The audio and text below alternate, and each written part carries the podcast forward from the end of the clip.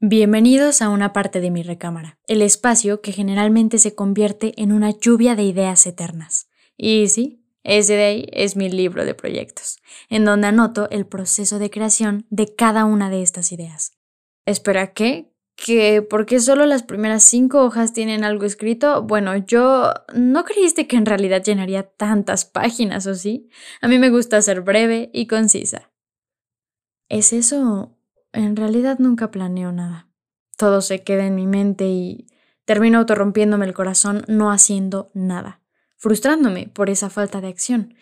Y esa, amigos, es toda la verdad.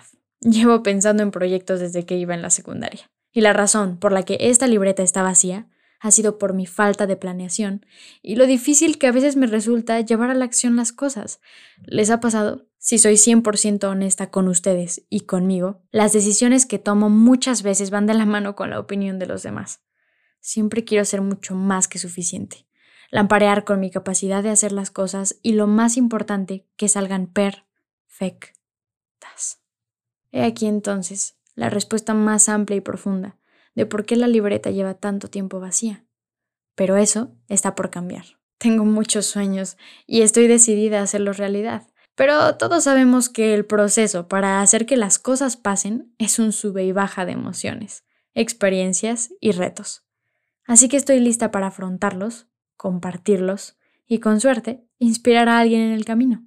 Dicho esto, deseo con todo el corazón que lo que construya de ahora en adelante en este podcast sea de provecho para ustedes, pero principalmente para mí.